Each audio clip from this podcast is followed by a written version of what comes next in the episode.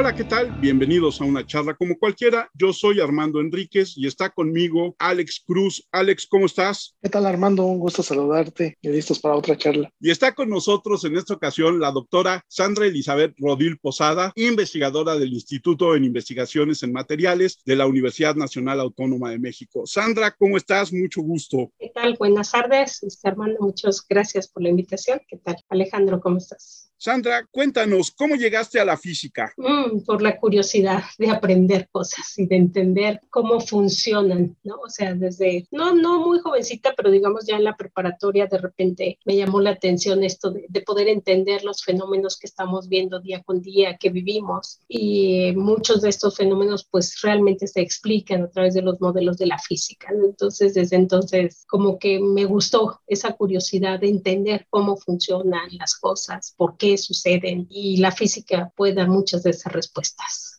Y luego te fuiste eh, especializando en materiales, ¿no? Sí, o sea, cuando yo digo que muchos de los que entramos a la física a veces entramos con el sueño de la astronomía, porque la astronomía pues es así algo que vemos todas las noches, ¿no? Todos los astros. Pero ya estando en la facultad, tal vez era el momento en que la astronomía no estaba en su boom, porque estamos hablando por ahí de principios de los 80, y no había tanto boom de astronomía. Entonces de repente dije, ay, pues no, por ahí no va. Terminé la carrera y hasta que me tocó trabajar en mi tesis de licenciatura descubría los materiales. Ahí me tocó hacer una tesis en donde tenía que trabajar con un material y entender los procedimientos de cómo funcionaba el material. Conocí al Instituto de Investigaciones en Materiales y entonces ahí sí dije, no, esto es lo que quiero hacer. Es, es un área de física aplicada, física de estado sólido totalmente aplicada. Entonces sí, los materiales eh, aparecen hasta el final de mi carrera, pero sí han sido ahorita lo que más me gusta y lo que he estado trabajando en los últimos veintitantos años. Y para todos nosotros que somos bastante legos en el asunto de los materiales, oímos materiales y vamos pensando desde las áreas de recursos materiales de las empresas hasta materiales.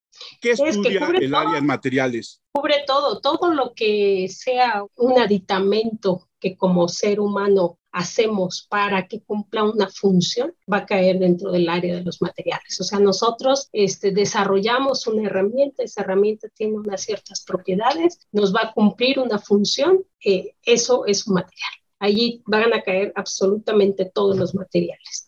En la parte académica, lo que digo es sobre todo física de estado sólido, porque normalmente pues, son piezas volumétricas, son piezas que ocupan un espacio en nuestra Tierra, las utilizamos para algo y todo esto, pues mientras nosotros lo hagamos, cae dentro del área de investigación de los materiales. Y hay física, hay química, hay ingeniería para llegar a un material, no solamente física pero digamos que en el área de la física es estudiar el estado sólido, ¿no? Cómo el tener un conjunto de átomos aglomerados para que tengan unas propiedades, cómo es que pasa esto y cómo lo puedo modificar, cómo lo puedo cambiar, cómo puedo controlarlo incluso. ¿no? Esa sería la parte de la física, ¿no? Pero al final la química va de la mano y para lograrlo pues necesitamos la ingeniería. Entonces, la ciencia de los materiales, normalmente decimos ciencia e ingeniería de los materiales, este, es una ciencia multidisciplinaria que va a involucrar principalmente física, química e ingeniería. Muy interesante la forma de definir todo lo que vemos a diario y que sin duda, como dice el maestro, somos un neófito en la materia, ¿no? Tantas cosas que se estudian y que a la vez también están a nuestra vista y que sin duda necesitamos más pláticas de esas. Normalmente siempre nos asocian eso, ¿no? Con materiales de, de construcción, ¿no? Pero sí, claro. hacemos más. O sea, claro, también el concreto también es parte de estos materiales que podemos estudiar, pero hacemos muchos más materiales, ¿no? Y van a estar en cada cosa de nuestra vida, pues estamos usando materiales. Y ahí está la ciencia y la ingeniería ¿no? detrás de todo esto. Entre las investigaciones que tienes ahorita y en las que estás trabajando, estás desarrollando algún tipo de mascarilla con materiales para prevenir el paso de los virus, ¿no? Sí, o sea, no tanto el paso, sino que el virus permanece activo en las superficies y que realmente eso nos hace que nos ponemos el cubrebocas, el virus queda en la superficie y luego al tocar el cubrebocas pues podemos seguir contaminando. Entonces lo que podemos hacer con estos materiales es que inactivemos, ¿no? Coloquialmente decimos matamos al virus, aunque el virus como tal no se considera un ser vivo, entonces la palabra matar, por eso es coloquial en ese sentido, decimos inactivamos el virus en un tiempo muy corto. Esa es una de las cosas que recientemente trabajamos desde el Instituto de Investigaciones en Materiales. Cuéntanos cómo es esto de los nanomateriales, eso me tiene intrigado, el tamaño o el grosor que puede tener un nanomaterial, una nanopelícula y para qué sirven. Dentro de los, de los materiales o de lo que define las propiedades de los materiales, por ejemplo, decir si un material es duro, si es blando, si es transparente o si es opaco. Nosotros siempre habíamos trabajado que esto depende de cómo se acomodan los átomos que conforman al material, depende de cómo lo hacemos el material, o sea, la síntesis del material, de la estructura que sería ese acomodo de los átomos y que esto nos va a dar lugar a ciertas propiedades. Y esas propiedades las aplicamos a diferentes cosas. Pero resulta que pues ya hace unos años nos dimos cuenta, aprendimos que también el tamaño cambia las propiedades. Resulta que el mismo material cuando está a un tamaño volumétrico muy grande tiene unas propiedades pero si yo lo voy haciendo cada vez más pequeño, esas propiedades cambian y me da algo nuevo, a pesar de que sea el mismo oro que yo tenía acá grandote, pero cuando lo hago un oro nanométrico, me encuentro otras propiedades muy diferentes para el oro. Entonces, todo lo que tiene que ver con nanomateriales, nanociencia, nanotecnología, se refiere justamente a que ahora también usemos esa propiedad. Vamos a cambiar el tamaño y tenemos nuevas opciones. Entonces, nanomateriales se refiere a eso, a que yo si los llevo a tamaños muy pequeños, me encuentro con nuevas posibilidades de aplicaciones para esos materiales. Dentro de este encontrar nuevas características o nuevas propiedades en los nanomateriales, ¿qué es lo que más te ha sorprendido? La cantidad de opciones que ahora tenemos. Si ustedes piensan en la tabla periódica y que tenemos pues unos 80, 90 elementos a los que tenemos acceso, con esos elementos estamos haciendo diferentes materiales para que tengan diferentes posibilidades de uso, pues ahora resulta que a lo mejor ni siquiera necesito buscar otro elemento. Tengo el mismo elemento que yo ya conozco, pero me lo llevo a un tamaño muy pequeño y con eso puedo tener las aplicaciones que busco. Esto es lo que pasa, por ejemplo, con lo que mencionabas de los cubrebocas, de las mascarillas, con la nanocapa de plata cobre. Si nosotros lo pensamos, pues sí, la plata sabemos que tiene propiedades antibacteriales y hay reportes de esas propiedades antivirales, ya sabemos que funciona. El cobre, podríamos pensar que igual, por eso se desarrollaron las vasijas, los trastes de cobre, porque tenían estas propiedades que eran biocidas en general, ¿no? que pueden matar cualquier microorganismo. Pero ahora resulta que si yo a esto lo hago con una cantidad muy pequeña, porque hago una película muy delgadita, o sea, hago una capa muy delgadita en donde pongo plata y cobre, me puedo asegurar de que tiene estas propiedades biocidas, pero que no va a significar un riesgo porque sea demasiada plata o demasiado cobre el que entra en contacto con nuestras propias células. Porque, como decimos siempre, ¿no? La dosis mata, o sea, si yo subo y subo, si yo consumo cantidades exageradas de algo que es inocuo, pues igual puedo tener problemas. Entonces lo mismo nos pasa con plata o con cobre. No puedo meter en mi organismo demasiadas cantidades de estos elementos. Entonces, aunque sabemos que tienen propiedades biocidas, pues no los podemos usar en todas las cosas por el riesgo que compromete allí, ¿no? Pero si ahora hago una capa extremadamente delgada en donde la cantidad de material de por sí es muy bajo y sigo teniendo las propiedades biocidas, pues entonces ya me aseguro de que no tengo un efecto tóxico, pero sí tengo el efecto biocida que me va a proteger contra los microorganismos. Entonces, claro, la nanociencia, esta aplicación de la nanociencia nos permite desarrollar eh, nuevas posibilidades, ¿no? Nuevos materiales, nuevas modificaciones de materiales para que tengamos una respuesta en la aplicación que a nosotros nos interesa. Hay que tener cuidado que son materiales y que igual que va a pasar con estos materiales después de mucho tiempo, pues lo mismo que hoy vivimos con los microplásticos, ¿no? ¿Quién iba a pensar que por tantos plásticos que hemos producido, pues ahora tenemos un problema porque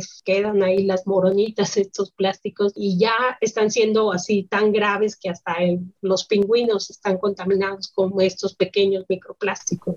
Entonces, nosotros ahorita con el uso de materiales a escala nanométrica, o sea, muy pequeñitos, sabemos que podemos ganar nuevas propiedades, ¿no? O propiedades mejoradas. Voy a tener un material con mejores propiedades porque lo tengo a una escala pequeña y debo tener cuidado ahora cómo lo uso y luego cómo lo voy a desechar, pero sí abre muchas posibilidades más de lograr eh, las aplicaciones, que es lo que vivimos hoy en día, ¿no? Los últimos 50 años han sido un desarrollo tecnológico potenciado muchísimo por el uso de materiales novedosos y ahí entran los nanomateriales. El tener estos nanomateriales, nanopelículas, ¿qué tan difícil es producirlos? Porque tú dices pequeñito, nos imaginamos pequeñito, pero no tan pequeñito como es en realidad. Entonces, hacer una nanopelícula, estamos hablando de algo que muchas veces a lo mejor no es realmente visible a nuestros ojos, ¿no? Sí, o sea, cuando hablamos a escala nanométrica son cosas que no podemos ver con nuestros ojos, ¿no? Podemos ver, por ejemplo, en el caso de la nanopelícula plata-cobre, podemos ver que sí modifica el color del polipropileno. Entonces, algo se llega a notar porque lo modificó el color, pero en sí, si la tuviéramos así, no la vamos a ver. Nos vamos a una escala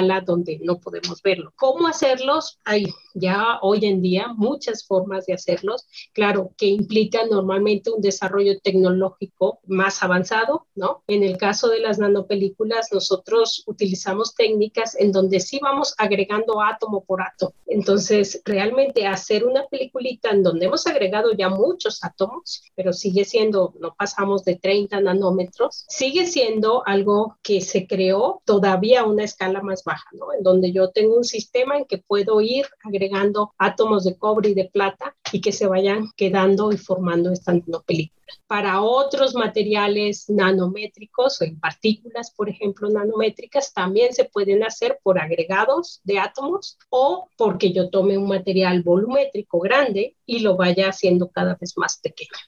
Pero sí, toda la tecnología que se requiere para ir a la nanoescala, pues es diferente, ¿no? Pero hoy en día está muy desarrollada. Sandra, ¿ocurre lo mismo con las baterías que hoy se ocupan? La batería quiero refiero a la pila como tal, ya que le dieron otro uso a los celulares, ¿no? Entonces las van cambiando de una manera como tú dices, tamaños diferentes, pero que al final de cuentas va creando también una contaminación, ¿no? En fin, no es un material al final de cuentas que hace daño también, ¿no? Es un desarrollo tecnológico que involucra muchos materiales y que, claro, pues a la batería siempre ha sido, fue la solución a poder tener energía en tu casa, ¿no? Tener algo que te proviera de la energía eléctrica en tus casas desde hace muchísimo, pero siempre ha involucrado compuestos químicos que hay que trabajarlos con cuidado, ¿no? Y es esta idea de que sí, pues no tiren las baterías, las normales, a la basura, ¿no? ¿Por qué? Porque tienen soluciones que van a ser altamente contaminantes y riesgosas. En las de los celulares eh, pasamos a otra tecnología, a otros materiales, pero igual no los podemos desechar como sea, ¿no? En realidad, algo que debemos aprender es que los materiales tienen un ciclo de vida completo y que ese ciclo de vida debe involucrar desde cómo lo hago, que era lo que les decía, para hacer los nanomateriales tengo que desarrollar una tecnología, voy a poder tener el material, darle su uso y luego tengo que ver, ah, cómo lo voy a desechar de la manera más adecuada.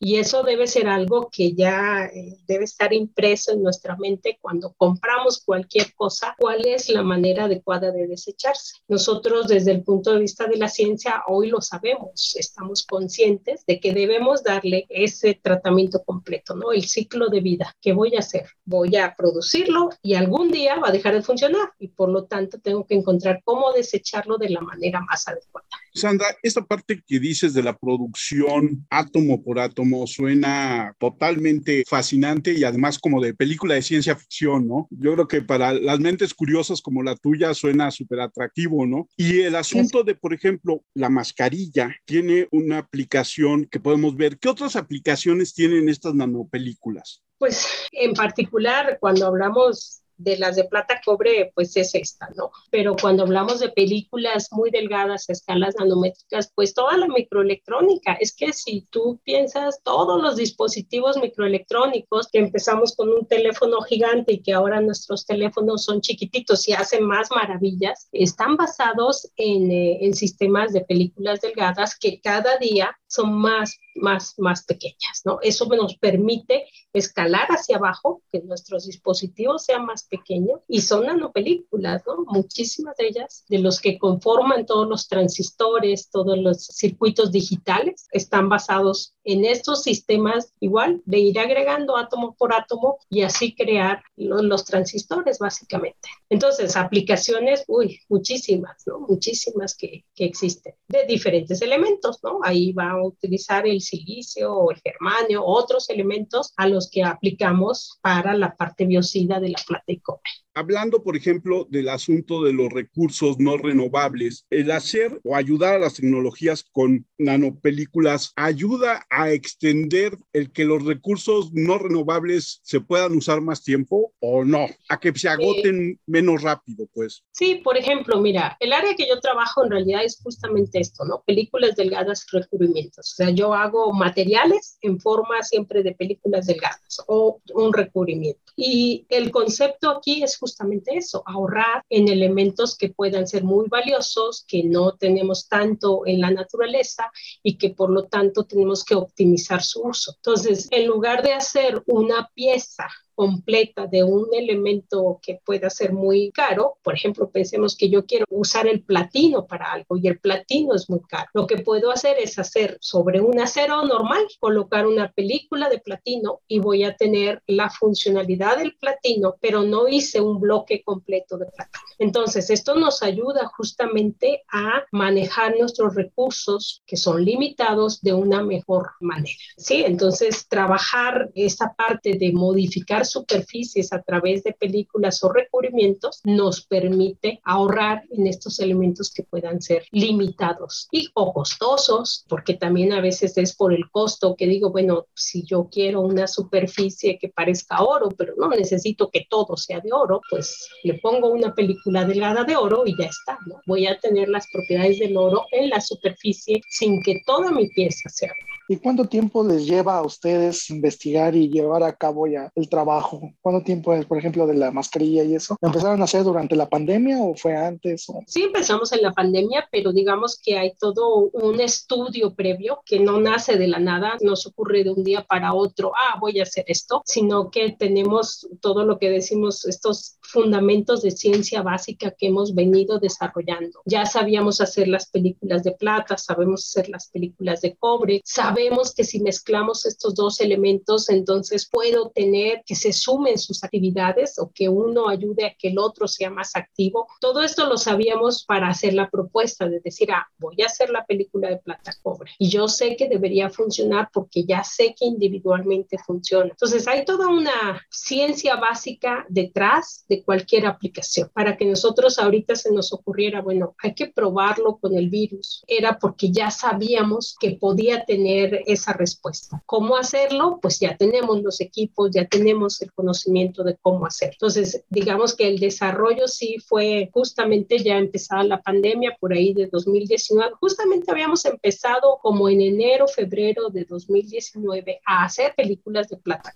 Cuando se viene la pandemia y se ve que, bueno, esto necesitábamos buscar todas las herramientas para ver cómo evitar que el virus se mantuviera en la superficie, decidimos desarrollar esta nanocapa de plata cobre y probar si en efecto Allí ya lo orientamos a las mascarillas, ¿no? Pero podría ser cualquier otra superficie, ¿no? Pero sí, aparentemente dices, ah, pues en un año, pero no, hay mucho conocimiento previo, mucho trabajo previo que ya se tenía, ¿no? De ahí que siempre defendemos esa ciencia básica, ¿no? Sin esta no se nos va a ocurrir las cosas de la nada. Y redundando en el asunto de las mascarillas, una vez que ya la tienes desarrollada, ¿cuánto tarda ya en salir al mercado si es que alguien se interesa? O sea, tu investigación, en este caso, ¿cuánto tardaría para llegar a los que andamos por la calle? Esa parte es bastante complicada, es bastante complicada porque como institución no lo podemos hacer. Entonces, como dices, bueno, que ya está, ya se hizo. Ahora necesito que alguien externo se interese por producirlo a una escala que se pueda comercializar. Entonces, hay veces que ya no depende del todo de uno, pero hoy en día ya están en tienda una. Entonces, si nosotros pensamos que iniciamos el desarrollo, tuvimos los resultados por ahí de agosto del 2020, los resultados así ya definidos, pues hoy ya está en el mercado. Faltaría todavía una escala de producción más grande, pero ya se logró pulir un poquito ese mecanismo para que pudiera llegar al mercado. Pero hay cosas que es mucho más difícil, sí se necesita a lo mejor que alguien invierta y ahí, bueno, ya entramos en otras dinámicas, ¿no? No, no, no es nada trivial. Obviamente se necesita después conseguir a la parte que lo va a producir y comercializar, pero también veo que mucha de tu investigación tiene que ver con áreas médicas, ¿no? ¿Hiciste alguna investigación sobre nanopelículas para implantes que además fueran degradables, ¿no? Cuéntanos un poquito de eso. Por eso yo insisto, uno siempre está investigando y de ahí van a surgir las ideas. Lo que tenemos de los materiales degradables es, se sabe que podemos tener una fractura, por ejemplo, y que en estas fracturas de los huesos se nos pueden poner placas para ayudar a que nuestro hueso se recupere,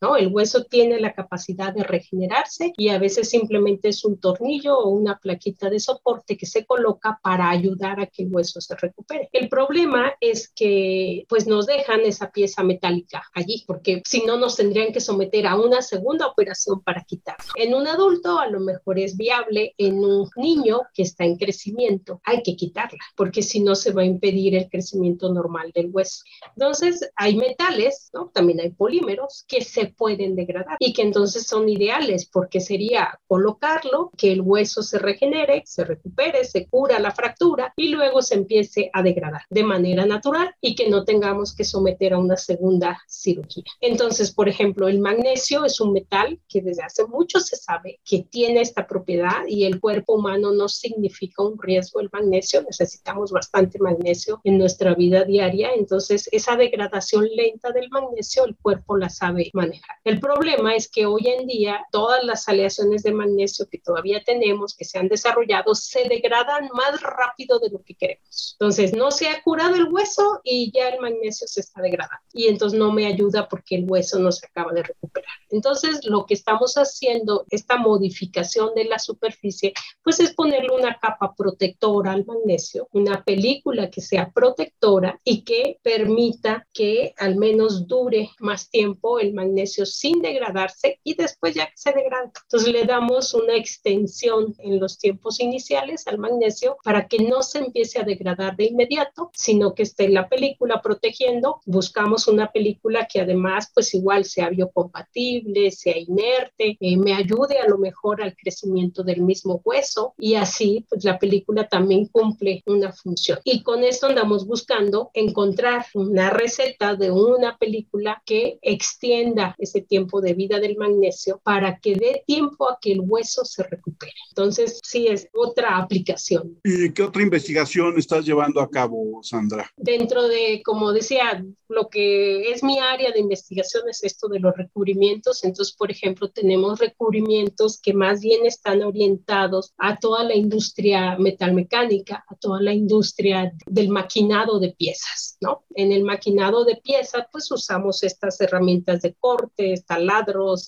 los buriles, todas estas herramientas con las que se está maquinando. Y allí hay unas necesidades muy específicas de poder hacer estos cortes muy rápidamente para la industria que se puedan poner estas máquinas rapidísimo a trabajar, pero no sé si ustedes han visto que entonces le están poniendo líquidos para enfriar y para lubricar, porque si no la pieza se desgasta demasiado rápido, ¿no? La pieza de corte. Entonces estamos buscando recubrimientos que igual cumplan esa función, alargar el tiempo de vida de la herramienta de corte y a lo mejor reducir este proceso de fricción para que no necesitemos ese sistema de enfriamiento y de lubricación, que son líquidos nada agradables o, o sea, tienen componentes que igual implican ecológicamente un problema. Entonces buscamos recubrimientos que puedan servir para proteger a la herramienta de corte, que pueda seguir haciendo su corte de manera muy precisa, pero alargarle el tiempo de vida y disminuir ese proceso de desgaste y de fricción. También leía que tienes otra investigación sobre recubrimiento para que no se oxiden los metales, ¿no? ¿Esto tendría que ver con materiales inteligentes al momento de oxidación? No tanto inteligentes, sino una protección, ¿no? O sea, nosotros todos sabemos que si ponemos una pintura a un metal para protegerlo contra el medio ambiente, ¿no? Entonces nosotros tenemos algo de investigación en resistencia a la corrosión, más que nada también así hacia la parte médica, en donde nos interesa que los metales, porque bueno, hoy en día son metales los que pueden usarse para implantes del tipo óseo, estos metales tengan una capa de protección a la corrosión. Entonces, mucho de la parte de recubrimientos para resistencia a la corrosión la tenemos orientados en fluidos fisiológicos, ¿no? En el cuerpo tiene muchísimos iones cloro que van a terminar dañando al metal que está funcionando como un implante, entonces le podemos poner un recubrimiento que evite ese proceso de corrosión. La corrosión pues va a significar que ese metal está liberando iones, ¿no? Entonces si es un acero, pues es hierro, es cromo, es un montón de iones que van a quedar en nuestro cuerpo. Entonces lo que queremos es evitar esa parte, ¿no? Entonces la parte de la corrosión está muy orientada también a la aplicación médica. En el caso, por ejemplo, hemos hablado de muchas películas que tienen que ver con metales. ¿Tú trabajas también en películas con cerámicas? Trabajamos cerámicos porque trabajamos muchos óxidos metálicos, ¿no? Entonces, muchas de estas películas que hablamos para resistencia a la corrosión, en realidad es un óxido metálico y en esa estructura, en esas propiedades ya cae dentro del grupo de ¿no? O sea, no es plata-cobre, es una película metálica. Pero cuando ya hablo del óxido de titanio o el óxido de circonio, que es un óxido metálico, pues ya es un cerámico en realidad lo que estamos haciendo, ¿no? En ese caso. ¿Cuánto tiempo se lleva, por ejemplo, en darle el cubrimiento a todas esas piezas que sin duda, pues hoy en día, pues utilizan a diario prácticamente en muchos lados? Pues siempre el objetivo es que sea lo más rápido y eficiente posible. Entonces, nuestros equipos de laboratorio no están optimizados. En la investigación yo tengo todo el tiempo y puede que a lo, mejor a mí me pueda tomar una hora hacer un recubrimiento, pero cuando esto se tiene que transferir a la industria, la industria no, no puede ser una hora, ¿no? Ahí ellos nos van a exigir un desarrollo tecnológico para que esto sea más rápido. Y efectivamente lo logran, ¿no? O sea, efectivamente se puede tener eh, sistemas de crear estas películas eh, muy eficientes de manera continua, casi casi, o con muchas piezas recubiertas de una sola vez. Y entonces eso ya te da menor tiempo por pieza. Para nosotros en el laboratorio puede ser así de que, pues, de modo, cuatro horas para hacer una película, ¿no? Pero en la industria no va a ser así. Nosotros ahorita tenemos esa libertad de decir, bueno, yo quiero ver si ese material funciona o no funciona. Después llevarlo a la realidad, hay que cambiar muchas cosas, incluso de la producción. ¿Dónde está México en el desarrollo de nuevos materiales en el mundo? Pues sí, no, no, no logramos hacer muchas cosas. Hay muchos factores que diríamos que jamás podemos estar en primera línea, en parte porque no tenemos esa industria que absorba el conocimiento de una manera tan inmediata.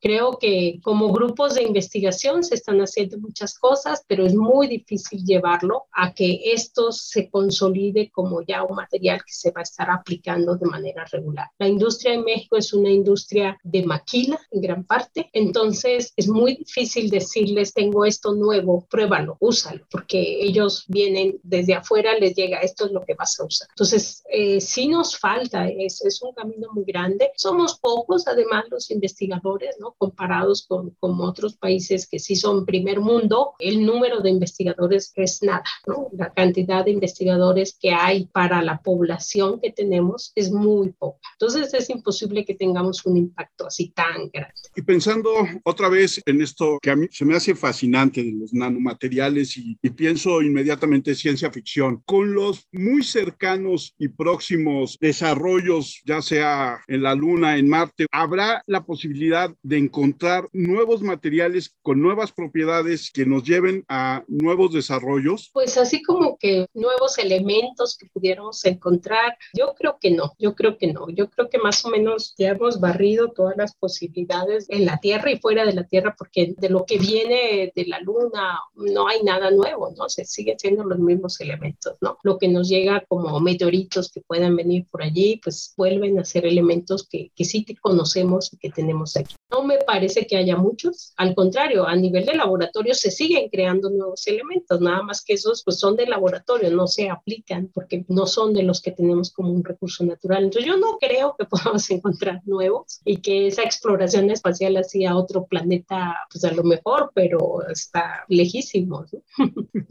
Regresando a la Tierra y el asunto de los pocos investigadores y el no poder desarrollar la ciencia en materiales como quisieras a lo mejor o como quisiera todo el grupo del instituto, ¿cómo estamos en materia de patentes? Pues también son pocas. Nuestro instituto se distingue por tener bastantes patentes, pero hay veces que es la patente, ya la hice, ahí está, pero no se logra utilizar. Ese es el problema más serio, porque yo hay veces hasta digo, es que hasta da flojera escribir la patente, porque no ves cuándo se va a lograr utilizar una patente, ¿no? Entonces, sí se hacen las patentes y si hay muchas ideas y en el área, yo estoy hablando de películas, de recubrimientos, pero tenemos un área de metales, de cerámicos, de polímeros, en donde hay desarrollos muy importantes que se hacen en el instituto. Y sí, se hacen las patentes, pero se nos quedan allí. Falta quien reciba esto, quien lo use, cómo lo use. Y esa parte, quién sabe cómo lo vamos a lograr para que podamos potenciar un poquito esto. Es, sí lo buscamos, pero no es fácil. ¿Dónde ves el desarrollo de estas nanopelículas en los próximos 10, 15 años? En general, de películas y nanométricas, pues sigue creciendo, ¿no? Esto sigue creciendo porque eh, lo que nos damos cuenta es que es un mecanismo de modificar la superficie sin cambiar el material, ¿no? O sea, si ya teníamos un equipo, un sistema que funcionaba de una manera, simplemente por ponerle una capa nanométrica, yo puedo ganar en nuevas propiedades, en extender su tiempo de vida, en lograr que funcione mejor. Entonces, esto sigue creciendo y a nivel mundial la industria de recubrimientos, pues películas, sigue creciendo, ¿no? Entonces, sí, esto definitivamente es un área muy importante. Como decías tú, incluso para justo preservar estos recursos limitados que podemos tener, pues ahí tenemos muchísimo que hacer utilizando películas delgadas y esto seguirá creciendo. Que los materiales, pues toda la humanidad, el desarrollo de la sociedad como tal, estamos basados en la edad de piedra, eh, ¿no? En la de los metales, o sea, luego vino la época del silicio, cuando entra toda la microelectrónica, hemos pasado a la nanociencia, ¿no? A los nanomateriales. Entonces, los materiales están en nuestra vida diaria allí todo el tiempo, ¿no? Y nos ayudan a desarrollarnos como sociedad. Estamos rodeados de ellos, ¿no? Hace poco leí un par de libros de un, de un científico inglés que se dedica a divulgar la ciencia y él es especialista en materiales y tiene dos libros muy agradables, muy paralegos como yo. Uno se llama Liquid Rules y el otro se llama Stuff Matters. Y entonces en uno desarrolla ciertos materiales sólidos y el otro es única y exclusivamente sobre líquidos, pero es esta parte que tú dices donde los materiales están alrededor de nosotros en todos los sentidos, ¿no? Y han sido procesos muchas veces muy largos para su desarrollo, para su descubrimiento, la forma en que, por ejemplo, se mantenía en secreto la forma de hacer la porcelana en China hasta que alguien se la robó y se la llevó a Europa. Y en ese sentido me imagino que las batallas hoy en día en el campo de, ciertos materiales y de las nanopelículas, pues es igual, ¿no? Todo mundo te cuenta parte de su descubrimiento, pero no todo, ¿no? Todo, ¿no? Hay que cuidar ese. Sí, claro. Pero bueno, mucho, mucho sí divulgamos, ¿no? Porque muchas veces cuando no patentamos, pues nuestra opción son las publicaciones, ¿no? Entonces, sí hay una gran cantidad de información que hacemos pública y que seguramente, creo yo, yo confío en eso, en que eso aporta a que a lo mejor luego en otro país donde sí lo puedan aplicar, lo pueden tomar y aplicar. Al final terminamos dando la información para todo el mundo a través de de las publicaciones. ¿no? El patentamiento sería para asegurar económicamente de alguna manera nuestro país, nuestra industria, protegerla y todo esto, pero el conocimiento generado afortunadamente lo hacemos público. Y yo no dudo que muchos otros lados, al contrario, están mirando todas estas publicaciones y de ahí toman para ahora sí desarrollar cosas, ¿no? Entonces, se, se avanza como humanidad alrededor, compartiendo también la información además con la ventaja hoy en día de que las publicaciones están en Internet, entonces las puede consultar cualquiera, no es como hace 20 o 30 años que solamente aquel que tenía acceso a la revista o al documento en papel podía conocer este conocimiento. Valga y ahora incluso, incluso se está cambiando, que exactamente publiquemos en revistas que sean de acceso público todo el mundo las va a poder leer, no un suscriptor, no una universidad, ¿no? sino todo el mundo. Entonces, sí hay un cambio a nivel de todo el mundo, no de solo de México, de hecho en México nos falta por ahí dar todavía algunos pasos, pero la idea es esa, el conocimiento debe ser de la humanidad. Y en ese sentido, pues publicar y que tú entras en internet y puedas leer. Y acuérdense que siempre hay estos grandes inventores que ven algo y se le ocurren cosas que hacer, entonces pues van a tener muchísima información con que inventar nuevas cosas.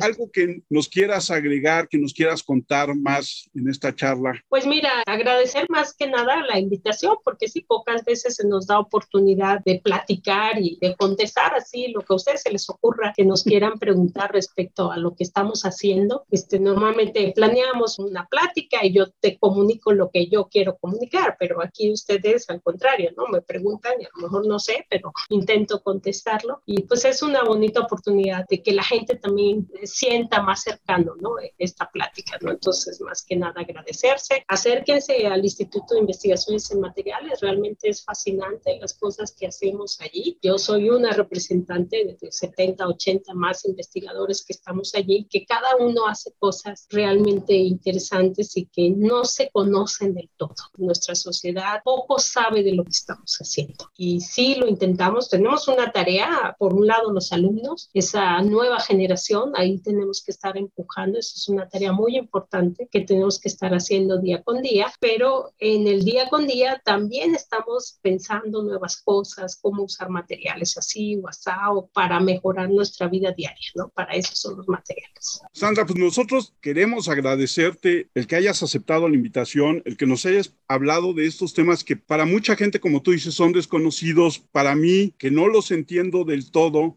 son fascinantes, igual para Alex y para Violeta, y se me hace muy importante hablar de ellos, darlos a conocer, porque creo que tenemos que hablar de ciencia lo más posible en el país donde hoy en día quieren hacer a la ciencia menos. Entonces, para mí y para Alex y para Violeta ha sido un honor que estés con nosotros, que nos cuentes de estos proyectos. Cuéntanos dónde te encuentra la gente en correo, en redes sociales, dónde te pueden hacer llegar preguntas. Pues el más fácil es por correo, es rodil unam.mx y pues en Facebook por ahí ando como Sandra Rodil y igual, ¿no? No entro muy seguido, entonces ahí sí tenganme paciencia si no contesto, pero el correo sí es nuestra herramienta así diaria, ¿no? De estar trabajando, entonces es más fácil que sea capaz de contestarles un correo. Alex, tus redes sociales. Mi Twitter es arroba 512-al. Violeta, tus redes sociales. Ahora mis redes sociales son Boleigo en Madrid, en Instagram y en Twitter estoy como Boleigo. Saludos a todos y muy buena charla, Sandra. Gracias. Gracias, Violeta. Yo soy Armando Enríquez. A mí me encuentran en Twitter como arroba cernícalo. El Twitter del podcast es arroba charla cualquier uno. Nuestro correo es charlapodcast1 arroba gmail.com y nuestro WordPress es charlacualqueira.wordpress. Sandra, muchísimas gracias. Esperemos que no sea la única vez que charlamos contigo, que nos aceptes una invitación en algún otro momento y platiquemos más de nanomateriales y de este mundo que es el futuro y que es muy interesante. Claro que sí, con mucho gusto. Muchas gracias a todos y nos escuchamos próximamente.